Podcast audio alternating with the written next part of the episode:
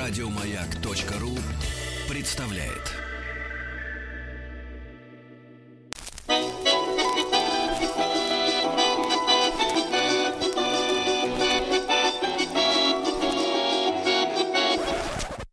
Конфетки-бараночки. Друзья мои, конфетки-бараночки. Павел Сюткин, историк русской кухни, писатель, вернулся уже к нам на этой неделе в понедельник. Павел, доброе утро.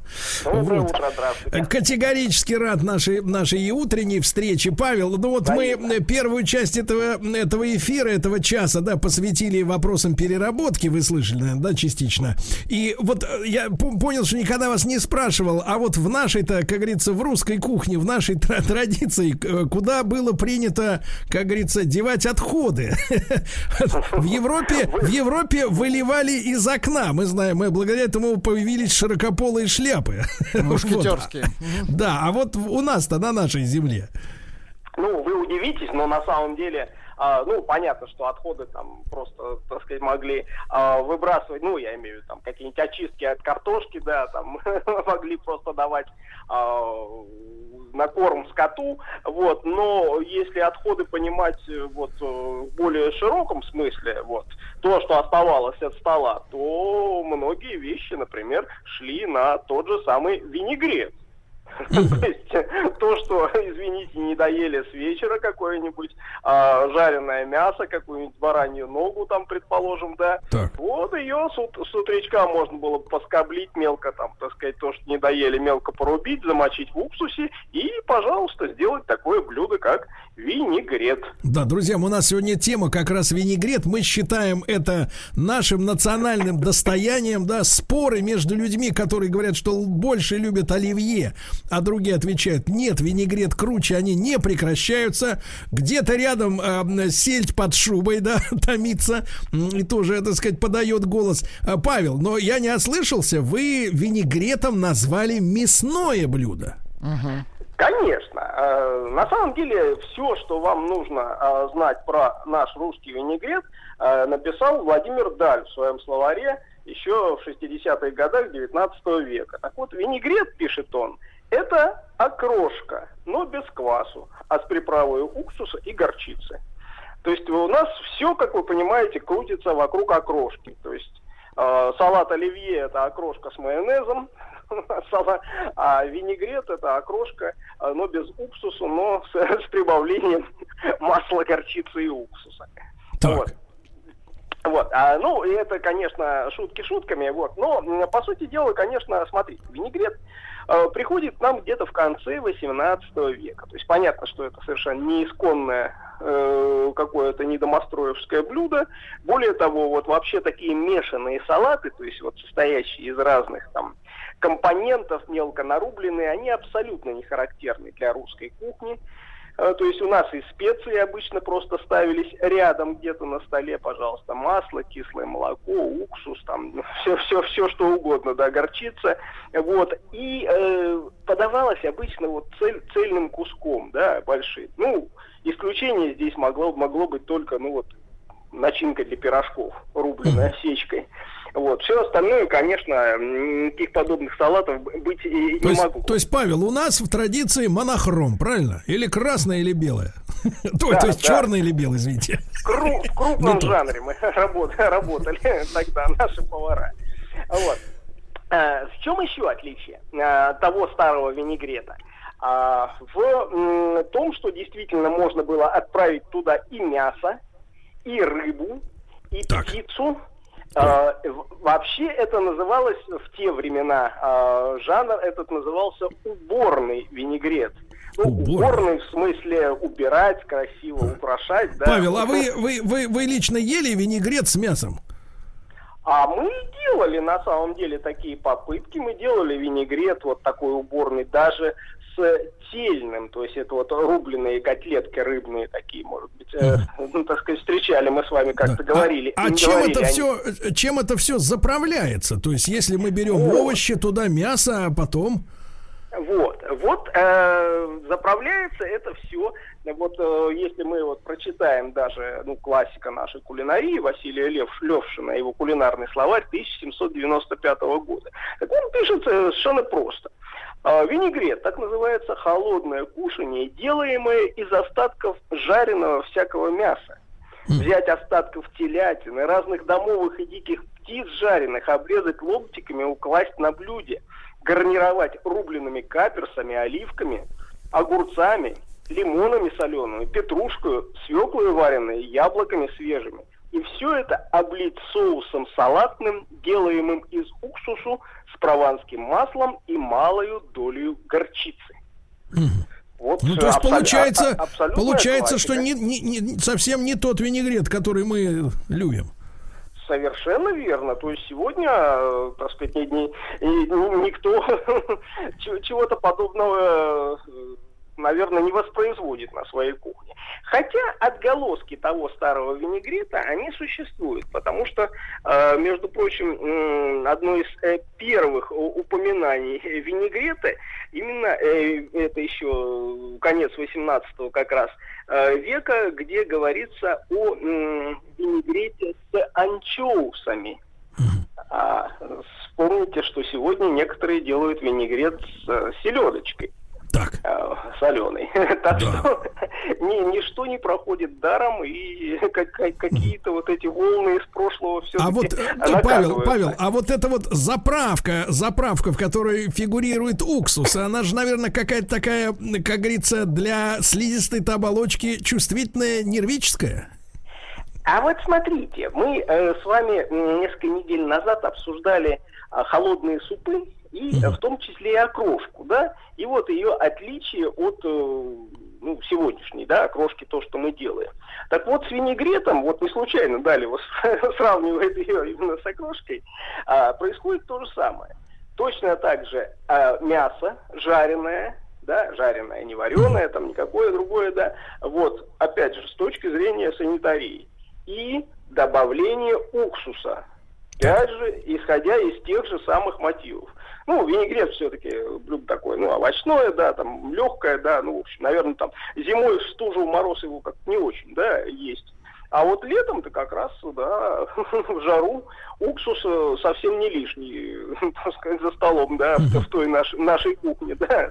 Павел, Павел, а вы понимаете, каким образом, э, то есть благодаря чему, если уже брать, как говорится, нашу с вами детство, юность, да, э, холодное, да, винегрет же всегда был холодным и тогда, и в советское время, и сейчас, каким образом холодное блюдо, э, в общем-то, легкое, как вы говорите, хотя можно миску съесть и отвалиться, вот, переместилось на должность одного из главных блюд новогодних. Вот это какая-то странная метаморфоза, да? На улице вот. холодно, это не то, что сейчас у нас да, слякоть, вот да, эта гадость, да. да, холодно, а ты приходишь и ешь холодное блюдо с маслом. Вот как, как это?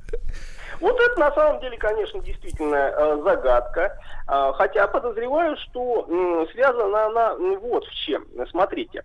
Э, дело в том, что у нас как раз уже в нашей советской кухне а вот э, с 30-х до 60-х годов он такой очень э, серьезный период э, для эволюции, не только там в связи с войной да, и голодом, а э, еще, например, потому что салат – вот понимание салата, да, вот э, блюдо, mm-hmm. которое, например, оно э, еще в книге о вкусной и здоровой пище, это, которая там 39-го года, первое издание, и это исключительно атрибут горячего блюда.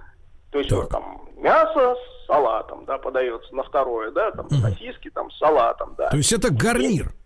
И, э, ну вот да, что-то скорее как гарнир. А вот уже к 60-м годам салат переползает как бы в начало трапезы, mm. да, то есть mm. мы начинаем вот с салата и дальше там суп, э, горячий десерт. Вот. Так э, на самом деле следствием этого было то, что, ну, в общем, не очень, скажем так, привычная к этому э, советская публика, да, ну, все-таки это в новинку. Э, конечно, ну, скажем так, бездумно эти салаты перетягивала вперед. Вот. вот почему, собственно, и э, возникают вот э, такие э, странные, э, казалось бы, сочетания, когда вот винегрет, как вот салат, да, а все равно на Новый год, пожалуйста, оливье тоже вроде такой холодный, ну ладно, там хоть жирное мясо, там ладно, еще да, на, на Новый год. Но вот э, действительно винегрет новогодний, ну так, прямо скажем, не убеждает. Павел, а какое место занимал тот вот исторический салат, там, условно говоря, 18-19 века с мясом? Он э, что, э, когда подавался? Это было самостоятельное блюдо? А, на самом деле, конечно, это э, просто, смотрите, никогда не был а, ну, таким блюдом какой-то простой, там, обычной, я уж не говорю, там, крестьянской, ну, просто такой не очень богатой кухни, да. Э, Все-таки 19 век винегрет это, э, ну, атрибут такой, скорее, ну, особенно начала века, там, ну, более там изящной аристократической кухни. А там на самом деле подач было э, несколько больше, чем в советские времена. Э, то есть э, все начиналось еще, может быть, до э, того, как садиться за стол, да, просто, скажем так, в гостиной, где стоял поставец, так называемый, с закусками. Можно было подойти, выпить рюмочку наливки, там, сделать там канапе с икрой там какой-нибудь или с рыбкой, да. Дальше переходили в гостиную, в, в столовую, значит, садились, ели суп горячий, суп, да, вот там уху, например, да, или Э, может быть, борщ малороссийский, как это называлось тогда. вот. А потом уже эм, закуски горячие, потом, так сказать, уже непосредственно блюда под соусами какими-нибудь. И вот там, да, где-то там в середине этого всего э, можно было встретить винегрет. Но винегрет, вот обратите внимание, э, по тем временам, насколько э, все-таки это было э, блюдо э, затейливое. Вот, например, классик нашей кулинарии, Игнатий Родецкий, такой изящной кулинарии, да, около дворцовой, я бы сказал. Так вот, у него винегрет из осетрины существует. Это как раз середина 19 века. Да. Изрезать сваренную осетрину, правильно умеренными кусками сложить в сотейник, замариновать уксусом, прованским маслом, поставить на лед, ну и так далее. Каперсы, Павел, оливки, Павел, там, да, а не могу не спросить, поскольку мы вот периодически возвращаемся к этому, к этой картине прекрасной, кажется, она даже благоухает вот этого русского э, обеда в, в доме, да, э, такого долгого, длительного, э, который начинается с поставца, вот им, им же, я так понимаю, заканчивается. Вот, Павел, а вот смотрите, мы неоднократно, так сказать, разговаривали с военными, у них сейчас как? А, обычный вот паек спецназа, ну, который да. вот люди тяжелую нагрузку выдерживают, а, там рейд большой, где-то по тылам противника, диверсионный акт и быстро-быстро обратно, или штаб взять языка, 4000 калорий в сутки.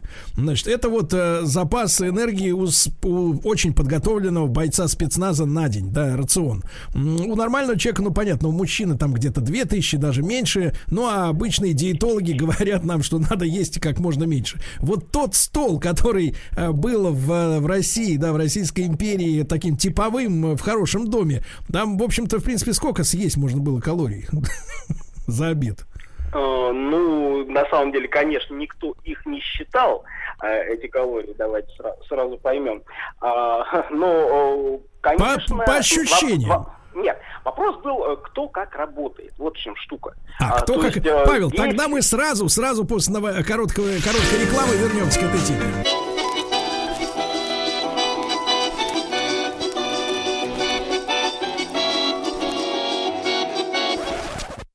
Конфетки-бараночки. Дорогие друзья, сегодня с нами Павел Сюткин, э, историк русской кухни, писатель, как обычно. Павел, еще раз доброе утро. Да? Доброе. Ну и вот все-таки вот на вскидку, ну по вашим ощущениям, если вот так до отвала наесться, это вот не диета ведь ни разу была, а, да? Вот. Смотрите, вот э, для... Э, например, э, категории трудящихся, которые вот действительно на убой так работали, это огородники, землекопы, да, вот э, как раз в 19 веке мы читаем, что для них они требовали от хозяев обязательно, чтобы им каждый день, да, два-три раза в день во время работы давали суп из грудинки, э, жирного сала, э, значит, обязательно э, каша, э, либо гречневая, либо э, перловая. То есть вот представьте себе, сколько там калорий. Там, я думаю, не меньше этих самых четырех тысяч. Но, э, с другой стороны, э, времена меняются, и вот, например, в газете «Правда» в 1925 году да, был такой, значит, э, прекрасный победный рапорт. Есть две с половиной тысячи калорий. Ага. Это относилось к тому, что наконец в общепите вот средняя порция, она ага. начала составлять к тому времени две с половиной тысячи калорий. То есть ага. по сегодняшним временам, ну как, нормально для офисного работника, но, наверное, для человека, который там кует или там рубит или копает, в общем, не сильно ага. много. Павел, и вот э, вы, естественно, э, гурман, отведали много всяких винегретов, и мы, каждый в своей семье, естественно, имеем свои там рецепты свою рецептуру, да, вот это процентное содержание, что добавить, что убавить. Вот с вашей точки зрения, может быть, что-то попадалось вам у современных наших кулинаров замечательных, у поваров, а, какой-то интересный рецепт винегрета, который, ну, можно попробовать в домашних условиях. Э, порекомендуете?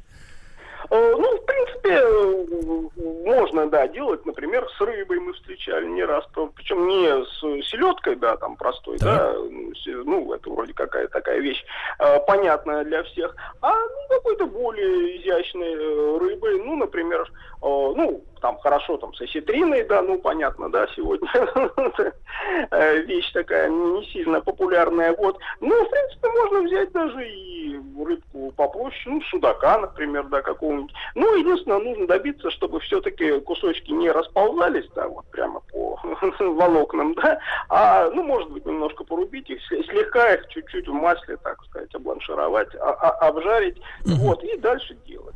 Конечно, замечательно Павел, да. вы сегодня выступаете за э, ну, нерафинированное подсолнечное масло, что обычно люди используют, или какой-то, может быть, порекомендуете специальный э, соус для винегрета? А я бы вот э, о масле, так сказать, поговорил отдельно. Э, потому что, например, у того же Даля встречается упоминание, э, что вот в Саратовской э, губернии да, винегрет называется горчишником. От, от чего бы это? А потому что использовалось горчичное масло. Оно там как раз в те времена, да и сегодня производится Сарепта, такой поселок, Сарептское масло недалеко от э, Волгограда. А, так вот, э, на самом деле хорошее горчичное масло, оно действительно добавляет ну, такого аромата какого-то, да, э, серьезного всему этому винегретному со сообществу. Вот. Поэтому, да, я вот не сторонник такого дезодорированного подсолнечного, а наоборот, вот, может быть, ароматное горчичное. Оно угу. самое то для винегрета. Павел, ну и, наверное, камень преткновения для винегрета, впрочем, как и для, и для оливье, это горошек зеленый, который в нашем детстве был жутким дефицитом, да, и, в принципе, достать банку горошка на Новый год, ну, это делало человека счастлив, как счастливым. Как гранату достать, да. Как гранату в окопе Это было не Да, да, и сохранить до Нового года в глубине холодильника. Да, да, да. Ну, вот, вот сам, сам классический состав советского винегрета, кроме того, что туда можно добавить рыбу, да, какую-нибудь благородную, чтобы она не разваливалась на волокна, э, вы подвергаете сомнению? Или вот, в принципе, вот этот стандарт, картофель... А понимаете, его классического-то особо-то и нет. Да, ну, то есть есть такое, конечно, общепитовское наше понимание, вот, но все равно это, э, ну, такой вариативный рецепт. Э, в каждой семье по-разному. То есть, естественно, спор идет о картофеле, класть туда ли картофель или нет. Вот, естественно, свекла вареная должна быть. Вот, и, э, значит, с этим, э, со свеклой, конечно, нужно знать небольшой секрет. Э, то есть, если вы хотите, чтобы винегрет у вас не был просто вот такой красной массой, mm-hmm. да, не, не разобрать, что в ней вообще внутри, э, да, то все-таки вы свеклу, ну, во-первых, запеките, да, в фольге можно ее сделать в духовке, mm-hmm. да, она будет меньше как бы вот этот растекаться. Кровоточить. Да, сок, да, кровоточить.